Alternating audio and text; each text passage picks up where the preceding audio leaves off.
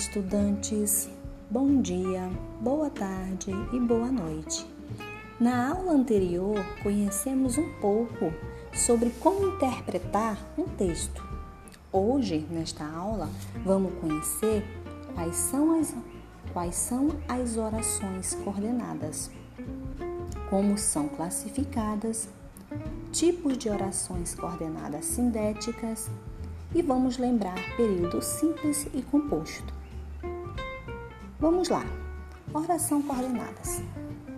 As orações coordenadas são encontradas em um mesmo período, mas entre si são independentes simultaneamente.